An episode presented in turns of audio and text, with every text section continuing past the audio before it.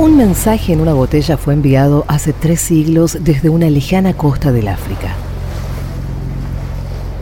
Misteriosamente, la botella llegó esta mañana al Río de la Plata. En su interior se encontró un papelito. Nah, mentira.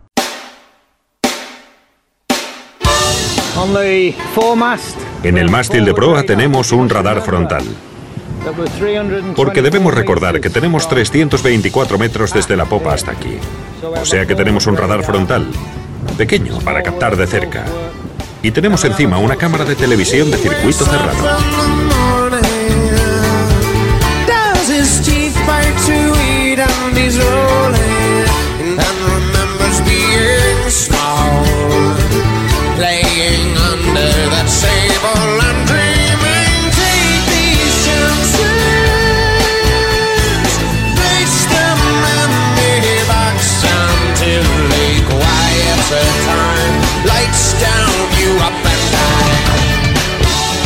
¿Cuál es la potencia de salida ahora? 58.500.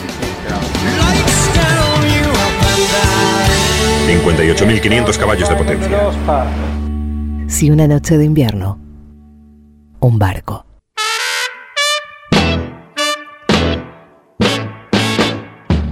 El siguiente prólogo forma parte de Abordajes Literarios, el excelente libro compilado por Juan Bautista Duisaide. Dijo Borges que la historia de la literatura universal no es otra cosa que la diversa entonación de unas pocas metáforas. La repetida y variada presencia del mar a través de las lenguas, de los géneros y de los tiempos no desmiente su hipérbole. ¿Acaso la más antigua de esas pocas metáforas sea la que vincula vida humana y aventura marítima, la Navigatio Vitae, que considera a la existencia como navegación, como peregrinaje a través de un ámbito de máxima inestabilidad, a merced de sus criaturas, de sus tormentas y de sus calmas no menos peligrosas. La tierra es azul como una naranja, asegura un verso de Paul Eluard. Tamaña afirmación puede escandalizar al sentido común, pero no la desautoriza la cosmografía. El tercer planeta del sistema solar es casi esférico, levemente achatado en los polos, hinchado en su ecuador, casi tres cuartas partes de él son agua y un 90% de esa agua está en los mares y océanos. A través de los mares tuvieron lugar, durante siglos, migraciones, tráficos comerciales, guerras. No hubo gran imperio que no fundara su prosperidad sobre cimientos líquidos. La sal de ultramar condimenta epopeyas, la Odisea de los antiguos griegos, las Edas de los nórdicos, la Eneida de los romanos, las Lucíadas de los portugueses. Hay viajes por mar en Esquilo, en la Biblia, en Shakespeare, en Cervantes, y la literatura popular del siglo XIX, desde los viajeros extraordinarios de Verne a los piratas de Salgari, pasando por incontables émulos del naufragio Robinson, celebró las aventuras marítimas mediante océanos de tinta. El mar fue siempre posibilidad y desafío, anhelo y nostalgia. El mar irrumpe como una amenaza en las letras hispánicas hacia el siglo XV, cuando faltaba muy poco para el descubrimiento de América. Nuestras vidas son los ríos que van a dar en la mar, que es el morir, escribe Jorge Manrique en las coplas a la muerte de su padre. Desde entonces, con frecuencia, mar, barcos y navegaciones fueron asociados en el idioma castellano a imágenes dolientes. La narrativa clásica del mar, tal como la practicaron los anglosajones, suele responder a un esquema de acuerdo con el cual los protagonistas se desplazan de la metrópoli a la periferia y retornan enriquecidos de experiencias, de símbolos, sobre todo de bienes materiales. No es otro que el esquema formado en la Ilíada, también en la Odisea, y a él responden también, pese a todas sus diferencias, Moby Dick de Melville, La Isla del Tesoro de Stevenson o Tifón de Joseph Conrad.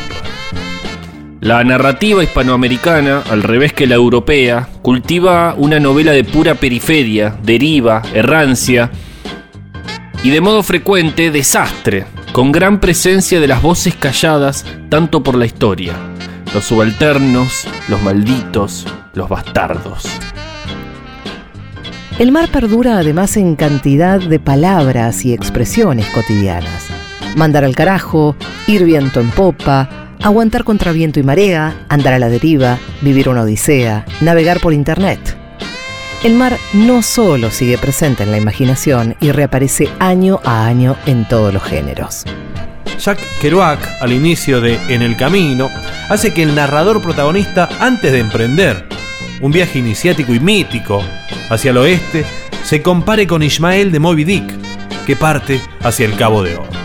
Ridley Scott en Alien hace que la nave atacada por un ser mutante y extremadamente agresivo se llame Nostromo, igual que una de las novelas de Joseph Conrad. El astronauta Neil Armstrong, comandante de la misión Apolo 11, primer hombre en pisar la Luna, declaró alguna vez que, dado los niveles de conocimiento del universo, como el abismo tecnológico entre el Renacimiento y el siglo XX, su viaje podía considerarse menos arriesgado y meritorio que el cruce del Atlántico comandado por Cristóbal Colón. Armstrong era un guerrero que había realizado antes de convertirse en astronauta casi 80 misiones aéreas durante la guerra de Corea. Si hubiera sido poeta, habría podido contarnos tal vez que vista desde la luna, la Tierra es azul como una naranja.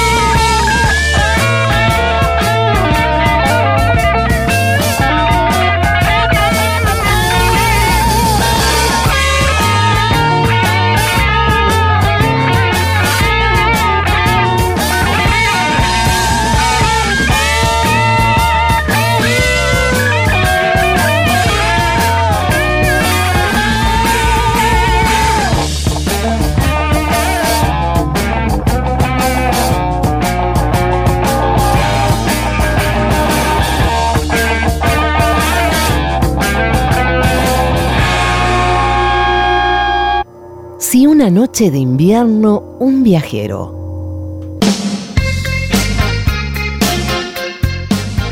La relación entre los barcos y la literatura es tan antigua como valiosa. Pareciera que no existen el uno sin el otro. Uno tiene la sensación de que siempre, junto a un barco que zarpaba, había alguien narrando. Los diarios de viaje de los conquistadores y saqueadores de América, los registros de Marco Polo y por supuesto Melville, Conrad, London, Stevenson, Verne. Hay miles de historias que suceden en barcos. Muchos de esos autores fueron navegantes ellos mismos y efectivamente trabajaron en barcos balleneros o pesqueros. Y no hay que olvidarse de otros que por su experiencia como pasajeros de un barco escribieron novelas o cuentos que suceden en un largo viaje por el mar. Ahí está la novela Los Premios de Julio Cortázar, en la que pasan cosas extrañas en un barco que no se sabe a dónde va y en un momento matan a un tipo y se pudre todo. O Transatlántico de Vítor Gombrowicz, novela que como los premios no solo trata sobre lo que sucede en un viaje en barco, sino que además fue escrita durante el trayecto. Todo esto que acabamos de decir es más o menos conocido, pero poco se sabe acerca del primer vínculo entre barcos y libros. El primer texto de viaje en mar abierto. Y aunque este texto estuvo perdido durante siglos, la cuenta es más o menos fácil. Los primeros navegantes fueron los fenicios. Los fenicios tenían un regio alfabeto, por lo tanto, los fenicios inventaron la literatura sobre barcos. El texto en cuestión se llama, de manera quizás escueta y esquiva, Olas. Simplemente Olas. Su autor, que figura anotado como anónimo, bien podría ser un autor colectivo. Olas. Es un texto extraño. Aunque tiene estructura de diario, por momentos incorpora versos rimados o diálogos picarescos, de ahí que se piense que hubo varias manos metidas en la escritura. Visto desde hoy, con miles de años de tradición literaria, Olas es una porquería. Pero su valor, por supuesto, reside en haber sido el primer texto jamás escrito acerca de un viaje en barco. No nos interesan tanto las circunstancias en que el texto fue encontrado, sino lo que en efecto dice. ¿Qué cuenta? ¿Cómo narran los fenicios ese viaje? Las respuestas están a punto de ser dadas. Por primera vez en la radiofonía argentina será leído el texto en su totalidad. Atención, estimados oyentes, están a punto de vivir un momento histórico. Señoras y señores, con ustedes, Olas la primera narración escrita sobre un viaje en barco.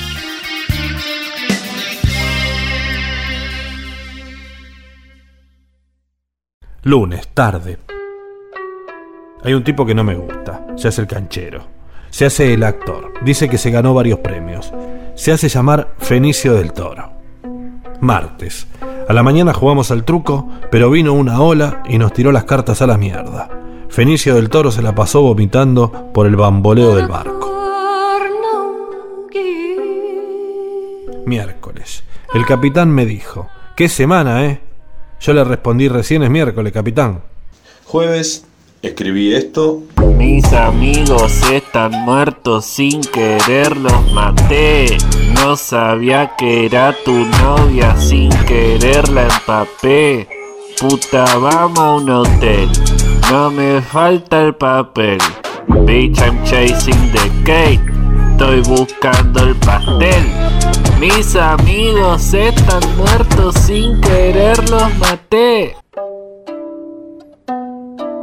Viernes. Creo que una mina del barco me tiró onda, pero no estoy segura. Me dijo algo así como... ¿Querés mojar la chaucha? Sábado. Nos la pusimos contra un iceberg y se murió el 80% de la tripulación. Ah domingo. Escribí esto otro. Soy vulnerable a tu lado más amable, soy carcelero de tu lado más grosero, soy el soldado de tu lado más malvado y el arquitecto de tus lados incorrectos. Soy propietario de tu lado más caliente, soy dirigente de tu parte más urgente, soy artesano de tu lado más humano y el comandante de tu parte de adelante. Lunes. La minita me sigue guiñando el ojo, pero todavía no estoy seguro de qué es lo que quiere. Me dijo su nombre, se llama Fenicia Micheli. Martes. Fenicia Micheli me contó un chiste.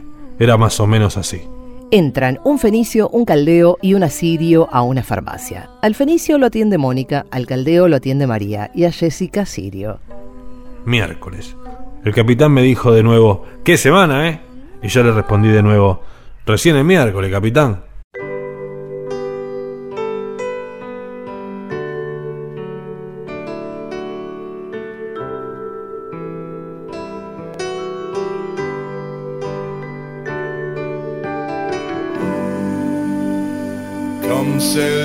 worship.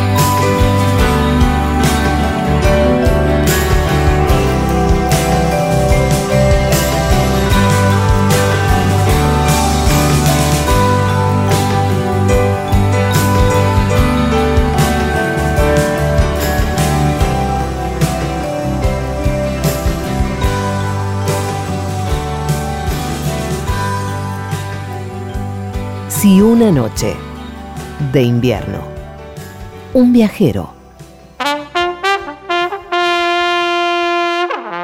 El presidente de Argentina, Alberto Fernández, causó polémica por una frase sobre los mexicanos, brasileños y argentinos durante una reunión con el presidente español Pedro Sánchez.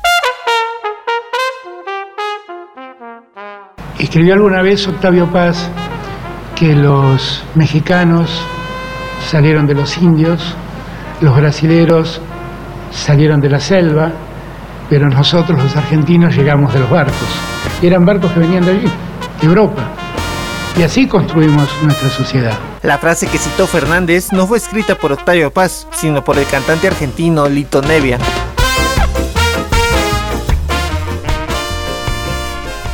Los argentinos venimos de los barcos, dijo hace no tanto el presidente Alberto Fernández, y salieron a repudiarlo no sin razón desde las asociaciones indigenistas y afroamericanas. Es cierto que la frase atrasa y que es de cuando el 12 de octubre se lo conocía como el Día de la Raza. Pero a pesar de que es sabido que quien explica no convence y que la frase no representa el sentido federal y diverso de nuestro país, la frase original parece hacer alusión a esa idea de la inmigración europea exacerbada que vivió nuestro país y creo que todos lo hemos escuchado en boca de nuestros mayores, más como una crítica que como una virtud. Además, si algún asesor del presidente hubiese estado astuto, podría haber enmarañado el asunto afirmando que la humanidad toda viene de los barcos y no solo les argentines. No era mala, claro, forma parte también de un mito, es cierto, pero podría haber sido una ruidosa estratagema para entretener a los custodios de la moral ajena y de los paladines de los chupines. Porque todo el mundo conoce el mito del diluvio universal y el arca o barco que salvó a la humanidad y a todos los animales. Repasemos un poco ese mito. Viajemos con el Cosmel Ibáñez I a la antigua Mesopotamia. La Mesopotamia en la actual Siria y Turquía, ¿eh? Ay, mejor. En aquella región, conocida como el creciente fértil, se originó el mito del diluvio universal. El mito del diluvio del Gilgamesh, que puede inspirarse en relatos sumerios anteriores, pues todo el mundo sabe que hasta que no se construyeron ensambles, el Tigris y el Éufrates se vivían inundados. El año que viene basta. El año que viene se va a volver a inundar. Dentro de dos se va a volver a inundar. Dentro de tres se va a volver a inundar. Y de cuatro no se inunda más. No se inunda más. ¡Carajo! Gracias, Mauri. Decía, el cuento del diluvio es un pequeño texto que cuenta en apenas nueve líneas y que se escribió hace alrededor de 3.000 años. La tablilla de arcilla donde se incluye el relato se la robaron los ingleses y está en el Museo Británico. Es probablemente la más famosa del mundo y fue descubierta por el asiriólogo George Smith en 1872. Básicamente el texto mesopotámico relata lo siguiente. Enlil decide destruir a la humanidad porque le resultan molestos y ruidosos. Como a cualquiera que viva en Palermo, arriba de una cervecería.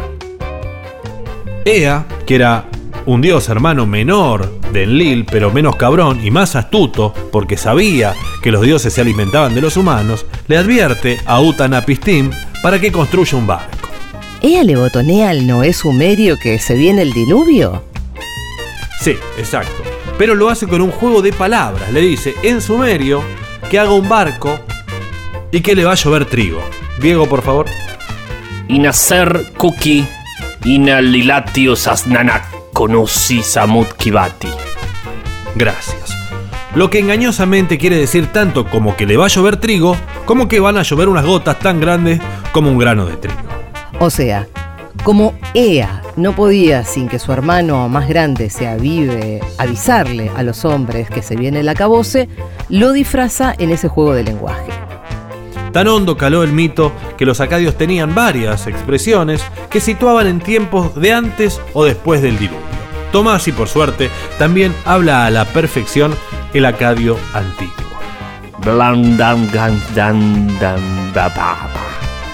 Gracias, Tomás. No, no. Obviamente el mito judeo-cristiano nace de este Netflix sumerio llamado Gilgamesh, pero como todos los covers, tiene su vuelta. En la tradición judeocristiana, el diluvio se narra en capítulo número 7 del Génesis, donde se cuenta cómo Yahvé se enoja primero con la humanidad porque se comen la manzana prohibida y mil otros pecados, y decide que lo mejor es un genocidio. Pero se ve que lo medita con la almohada porque decide salvar una familia entera, diciéndole a Noé que construya un arca. Escuchen, 20 años tardó el granjero de Noé en construir la bendita arca, con los planos que le manda Dios. 20 años, pero aclaremos una cosa, Noé, para aquel tiempo, ya había cumplido 500 años. Bueno, cuando terminó, metió ahí a toda su familia, y esto es clave, y no se dice mucho, porque no es solamente Noé, sino que son ocho los que se suben al arca. Noé con su mujer, sus hijos, que son Sem, Cam, Jafet, y todas las esposas. Totalitarios como eran los cristianos, de ahí nace toda una etnología que afirma que de los descendientes de Noé nacen todas las naciones humanas. Descendiendo de Sem, los semitas de Asia, de Cam, Canaán y todo África, y del más chico, Jafet, toda Europa. En fin, otra diferencia entre el mito sumerio y el judío es que para unos el diluvio era lluvia torrencial, mientras que para los cristianos el agua provenía de una inundación producida por la apertura de las puertas del Averno. ¿No era que el infierno era de fuego? No preguntes. 40 días y 40 noches anduvo Noé con su barca.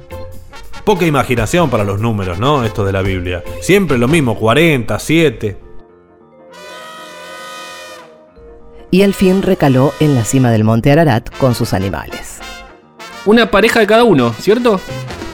Más o menos, porque Dios no se la hace fácil a Noé, porque tiene que salir a buscar animales donde no hay. Porque no creo que hubiese jirafa, mulitas, por ejemplo. Javé le dice específicamente, tenés que agarrar siete parejas de los animales puros y una sola de los animales impuros. ¿Qué? ¿Cuáles son? Complicado. Los terrestres, escuchen, para ser puros tienen que ser rumiantes y tener además la pezuña hendida. Se consideran impuros el camello, el conejo, la liebre, el cerdo y todos aquellos que tienen almohadillas en manos y pies, tales como la mayoría de los carnívoros. El gato y el perro son impuros entonces. Exacto. Además, dentro de los terrestres, los reptiles son todos impuros. De los acuáticos son puros los que tienen aletas y escamas, casi todos, y no se especifican los impuros. Y de los que vuelan, se da una lista de aves impuras que comprende en general las aves rapaces y además el murciélago. Obvio. En fin, que llegando el momento final, Noé lanza una paloma y al tiempo la misma vuelve con una rama de olivo. Ah, de ahí viene la paloma de la paz. De ahí viene. En total parece que Noé y Flia estuvieron 40 días navegando más 150 en la cima del monte Ararat, algo así como 5 meses, viviendo en un barco. Bueno, al final ni tan mal, solamente el doble de lo que viajó Colón para descubrir América.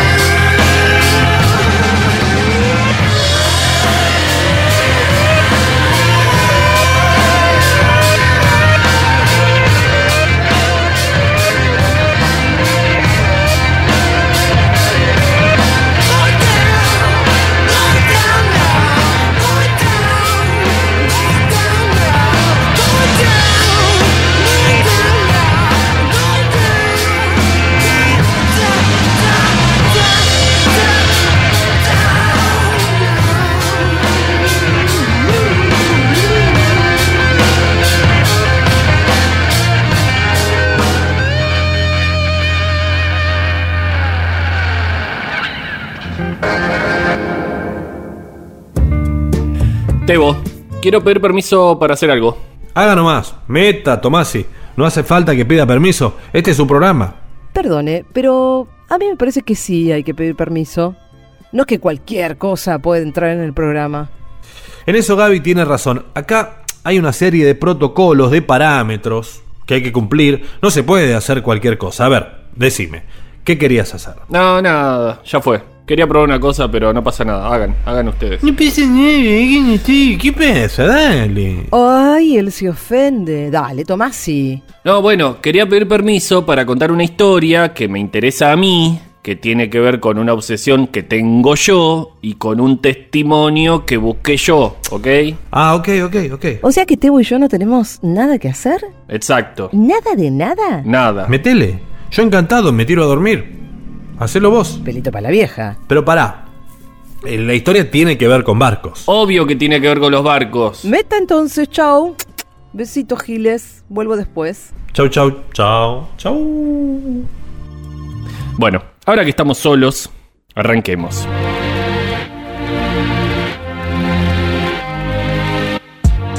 Quiero hablar de un lugar que se llama Nantucket, que queda en Estados Unidos.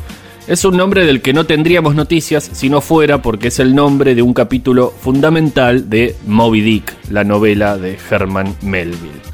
Moby Dick dio no solo a la literatura, sino a la cultura popular en general muchos nombres imperecederos como Pequod, Ahab, Ismael y claro, Nantucket. Pero ¿qué es exactamente Nantucket? ¿Por qué es importante su presencia en la novela? Le pedí que nos contara eso y mucho más sobre este lugar a alguien que tiene un vínculo muy estrecho con Moby Dick. Escuchen. Mi nombre es Gonzalo Galvez Romano y entre muchas cosas que me gusta hacer y que hago habitualmente está escribir y está leer. Hoy Nantucket pertenece al estado de Massachusetts, aunque es muy próximo a Nueva York. Es una isla que en otro momento, en el momento que cuenta Moby Dick, era el lugar desde donde los balleneros salían a cazar ballenas. Está muy cerca de otra isla que se llama Martha's Vineyard y del Cabo Cod. Hoy esos tres lugares son lugares turísticos, son lugares muy elitistas, hay construcciones muy modernas y muy sofisticadas y es un destino bastante frecuentado por los neoyorquinos.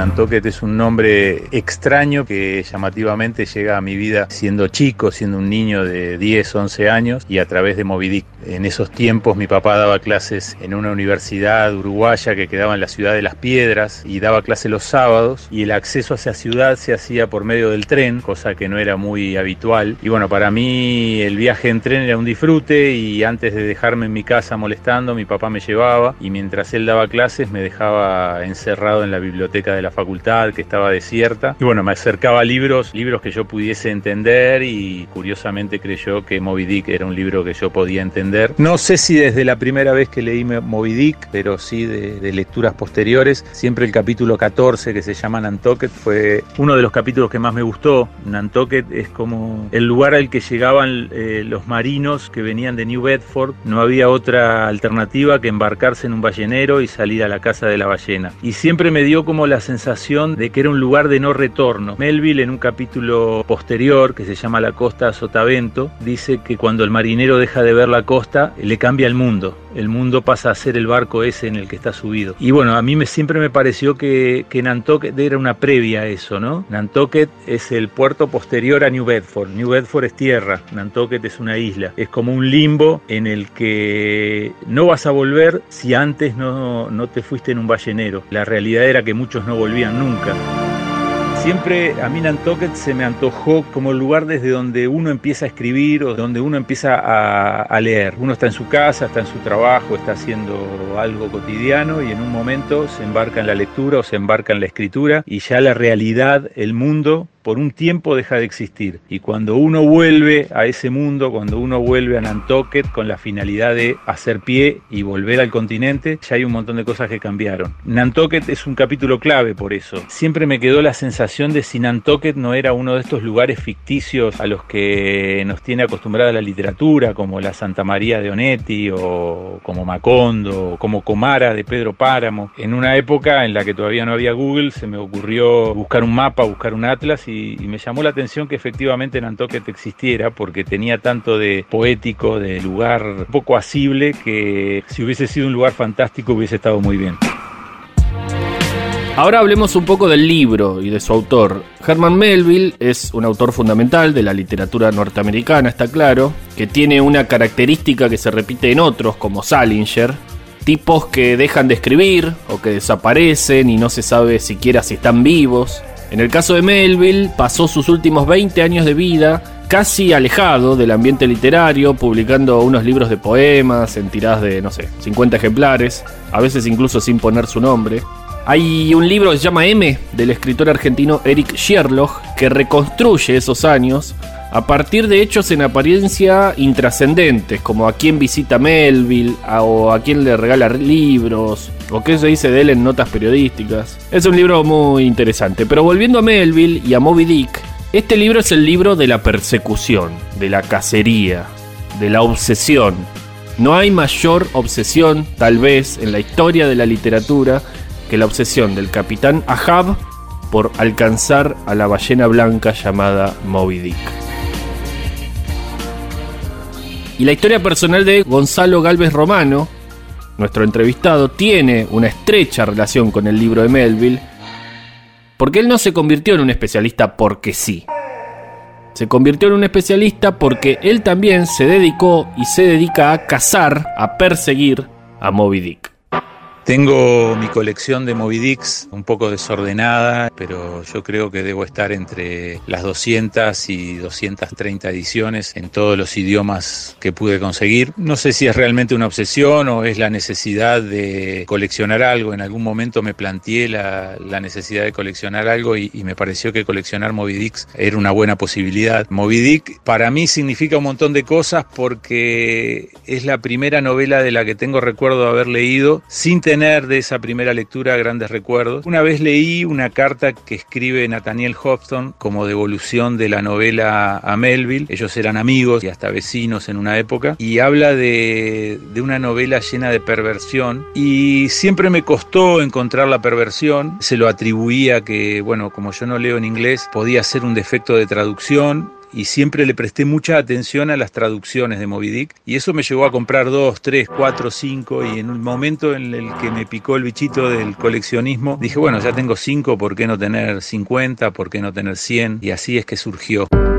Ya deben haber transcurrido 15, 16 años de eso seguro. Y bueno, en un momento me llamó mucho la atención la historia que me gané a partir de comprar una edición de la colección Robin Hood en portugués de Moby Dick. Básicamente es de estos libros que eran de tapa amarilla, con versiones un poco más simples porque eran juveniles. Y me acuerdo que me encontré en un bar de José María Moreno y Rosario con la persona que, que me lo vendió y era alguien de mi edad o quizá un- unos años menor. Y me contó que ese libro había sido de su padre que su padre había fallecido hace poco y estaban desarmando la casa y bueno, y había cosas y decidieron algunas venderlas y que él sabía que su padre había comprado, siendo marinero, era marino mercante, había comprado esa edición de Moby Dick en el puerto de Santos porque se había quedado sin lectura, tenía muchas ganas de leer y no entendía muy bien el portugués, pero como Moby Dick le había leído varias veces, sabía que aunque estuviese en portugués iba a llegar a captar la esencia de, de la novela de nuevo. Y me gustó mucho eso de que era de alguien que había leído muchas veces Moby Dick. Es un libro muy lindo, no tiene nada de, de especial ni debe tener ningún valor por el tiempo que está editado, pero me parece que la historia le da muchísimo valor, por lo menos para mí, y, y es uno de los libros que, que guardo con más cariño.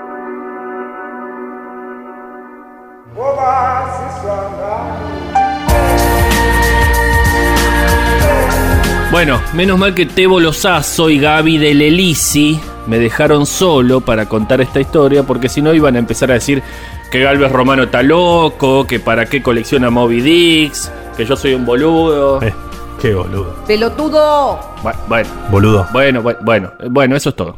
Fin del bloque. Como la gaviota sin tierra, que al atardecer pliega las alas y se mece hasta dormirse entre el oleaje, al caer la noche el hombre de Nantucket, lejos de la tierra, recoge las velas y se echa a dormir. Bajo su almohada corren morsas y ballenas. Esa es la última frase del capítulo Nantucket. En Nantucket no, no hay hombres, hay balleneros. Moby Dick es una historia de balleneros, de tipos que se animan a dejar de ser humanos por un tiempo y a perseguir cosas monstruosas, cosas fantásticas, cosas imaginadas muchas veces por la necesidad de aventura.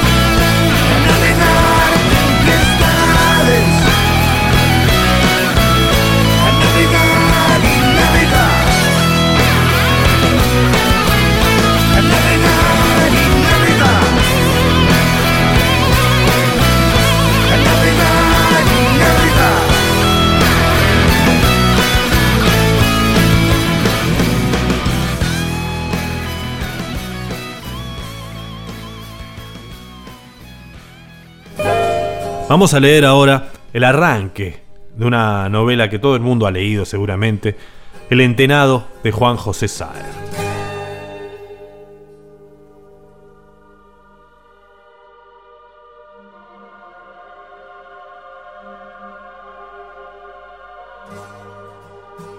Por fin llegó el día de la partida.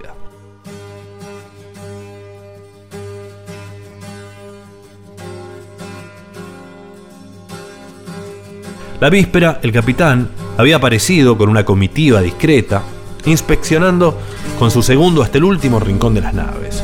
Cuando estuvimos en alta mar, reunió a marineros y oficiales en cubierta y profirió una arenga breve exaltando la disciplina, el coraje y el amor a Dios, al rey y al trabajo.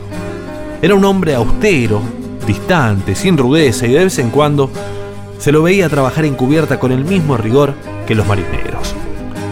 A veces se paraba solo en el puente con la mirada fija en el horizonte vacío.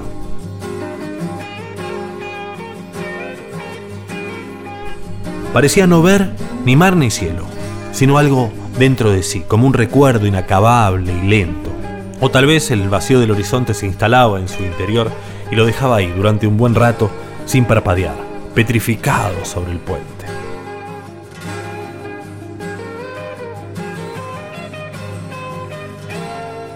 A mí me trataba con bondad distraída, como si uno de los dos estuviese ausente. La tripulación lo respetaba, pero no le tenía miedo. Sus convicciones rigurosas parecían sabidas de memoria y las hacía aplicar hasta en los más mínimos detalles. Pero era como si también de ellas estuviese ausente. Si hubiese dicho que había dos capitanes, el que transmitía con precisión matemática órdenes que emanaban sin duda de la corona, y el que miraba fijo un punto invisible entre el mar y el cielo, sin parpadear, petrificado sobre el puente.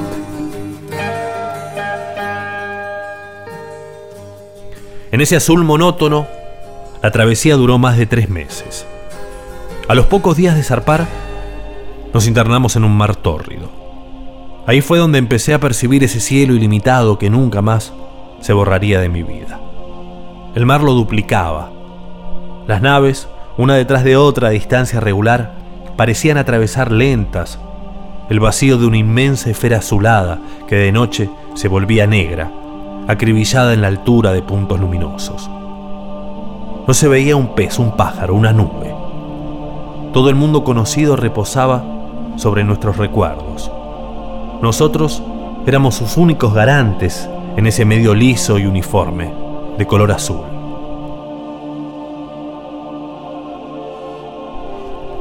El sol atestiguaba día a día regular cierta alteridad rojo en el horizonte, incandescente y amarillo en el cenit, pero era poca realidad. Al cabo de varias semanas nos alcanzó el delirio. Nuestra sola convicción y nuestros meros recuerdos no eran fundamento suficiente. Mar y cielo iban perdiendo nombre y sentido. Cuanto más rugosas eran la soga o la madera en el interior de los barcos, más ásperas las velas, más espesos los cuerpos que deambulaban en cubierta, más problemática se volvía su presencia. Se hubiese dicho por momentos que no avanzábamos. Los tres barcos estaban en fila irregular, a cierta distancia uno del otro, como pegados en el espacio azul. Había cambios de color cuando el sol aparecía en el horizonte a nuestras espaldas y se hundía en el horizonte más allá de las proas inmóviles. El capitán contemplaba desde el puente como hechizado esos cambios de color. A veces hubiésemos deseado sin duda la aparición de uno de esos monstruos marinos que llenaban la conversación en los puertos, pero ningún monstruo apareció. En esa situación tan extraña le esperan al grumete adversidades suplementarias. La ausencia de mujeres hace resaltar poco a poco la ambigüedad de sus formas juveniles, producto de la virilidad incompleta. Eso en que los marinos, honestos padres de familia, piensan con repugnancia en los puertos, va pareciéndoles, durante la travesía, cada vez más natural, del mismo modo que el adorador de la propiedad privada, a medida que el hambre carcome sus principios, no ve en su imaginación sino desplumado y asado el pollo del vecino. Es de hacer notar también que la delicadeza no era una cualidad principal de estos marinos. Más de una vez, su única declaración de amor consistía en ponerme un cuchillo en la garganta. Había que elegir, sin otra posibilidad entre el honor y la vida.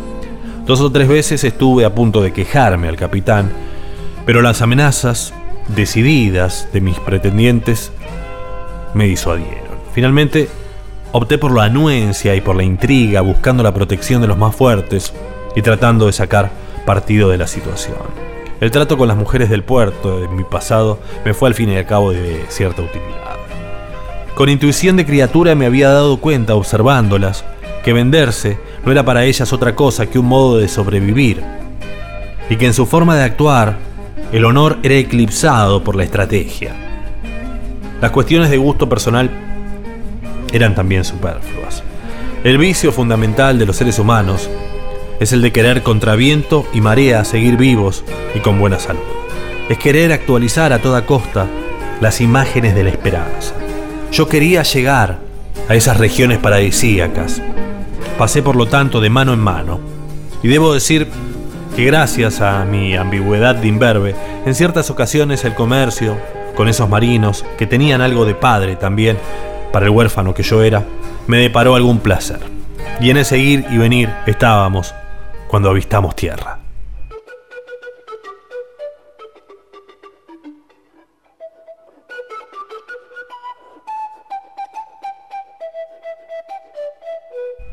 La alegría fue grande, aliviados, llegábamos a orillas desconocidas que atestiguaban la diversidad. Estas playas amarillas, rodeadas de palmeras, desiertas en la luz erital, nos ayudaban a olvidar la larga travesía, monótona y sin accidentes, de la que salíamos como de un período de locura. Con nuestros gritos de entusiasmo, le dábamos la bienvenida a la contingencia. Pasábamos de lo uniforme a la multiplicidad del acaecer. La lisura del mar se transformaba ante nuestros ojos en arena árida, en árboles que iniciaban desde la orilla del agua una perspectiva accidentada de barrancas, de colinas, de selvas. Había pájaros, bestias, toda la variedad mineral, vegetal y animal de la tierra excesiva y generosa. Teníamos enfrente un suelo firme en el que nos parecía posible plantar nuestro delirio. El capitán que nos observaba desde el puente no participaba, sin embargo, de nuestro entusiasmo, como si no le incumbiese. Contemplaba al mismo tiempo, sin ver una ni otro, la tripulación y el paisaje, con una sonrisa ajena y pensativa e insinuada, no en su boca, sino más bien en su mirada, en su cara comida por la barba. Las arrugas alrededor de los ojos se volvían, a causa de su expresión, un poco más profundas. A medida que íbamos acercándonos a la orilla, la euforia de la tripulación aumentaba. Final de penas y de incertidumbres, esa región mansa y terrena parecía benévola y sobre todo real. El capitán dio la orden de anclar y de preparar embarcaciones para dirigirse a tierra. Muchos marinos e incluso algunos oficiales ni siquiera esperaron que las embarcaciones estuvieran listas. Se echaron al agua desde la borda y ganaron a nado la orilla. Llegaron antes que las embarcaciones. Mientras nos aproximábamos, nos hacían señas, saltando en la orilla, sacudiendo los brazos, chorreando agua, semidesnudos, contentos. Era tierra firme.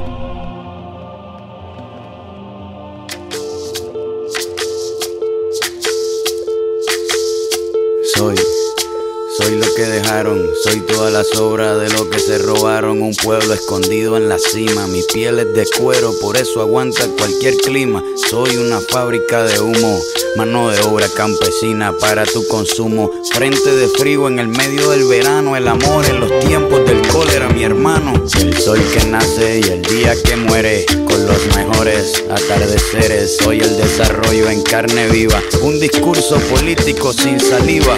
Las caras más bonitas que he conocido, soy la fotografía de un desaparecido. La sangre dentro de tus venas, soy un pedazo de tierra que vale la pena una canasta con frijoles. Soy Maradona contra Inglaterra, anotándote dos goles. Soy lo que sostiene mi bandera, la espina dorsal del planeta en mis cordilleras. Soy lo que me enseñó mi padre, el que no quiere a su patria, no quiere a su madre. Soy América Latina, un pueblo sin pierna pero que camina. Oye, Tú no puedes comprar al viento, tú no puedes comprar al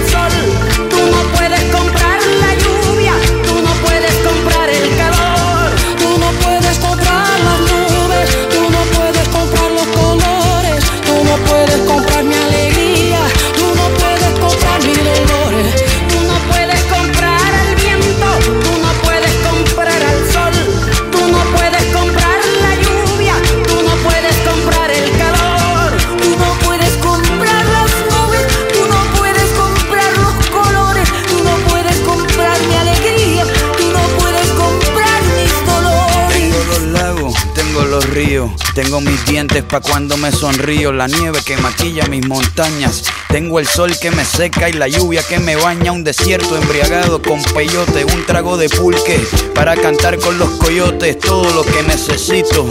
Tengo a mis pulmones respirando azul clarito, la altura que sofoca. Soy las muelas de mi boca, mascando coca. El otoño con sus hojas desmayadas, los versos escritos bajo la noche estrellada.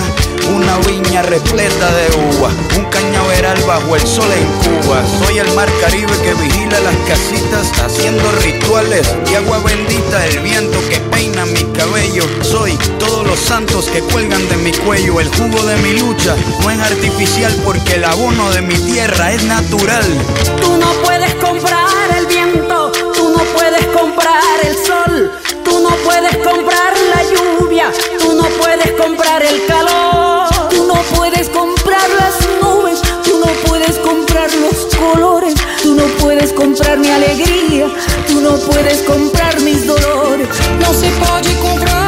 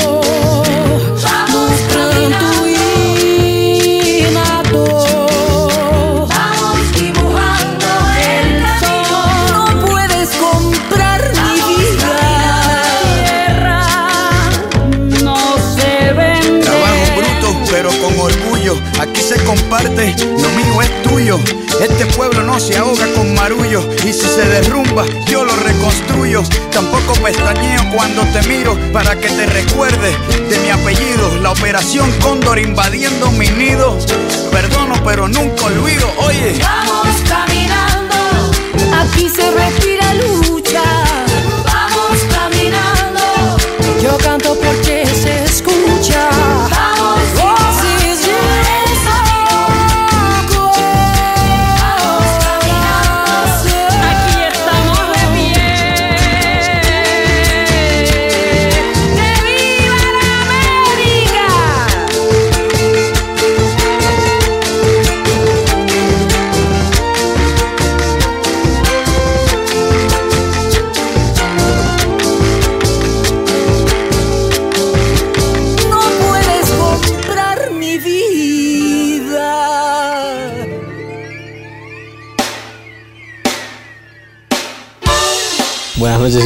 gracias. Ha sido un placer. ¿eh? Gracias Argentina, los quiero con todo el corazón. Gracias por hacerme vivir estos momentos, gracias. Gracias, chao.